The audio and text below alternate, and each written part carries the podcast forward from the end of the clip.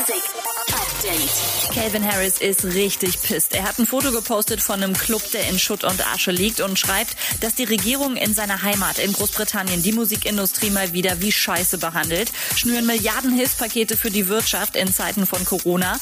Aber wie wichtig Kunst, Kultur und Musik im Leben sind, wird mal wieder völlig ignoriert ziemlich abgefahrene Meldung. Olympic Marseille gründet sein eigenes Rap-Label OM Records. Das ist ja ungefähr so, als würde der FC Bayern ein Schlagerlabel gründen. BTS geben echt Gas nach ihrem Album Map of the Soul 7 und der Megasingle Dynamite, mit der sie auch ihren ersten Nummer 1 Hit in den USA gelandet haben, kommt jetzt noch ein Album. B erscheint am 20. November. Youngblood, Alan Walker, Rin und SSIO, sie alle sind dabei bei Rock am Ring 2021. Das Lineup ist komplett und seit Freitag gibt's die letzten Resttickets im Vorverkauf. Update mit Claudi on Air.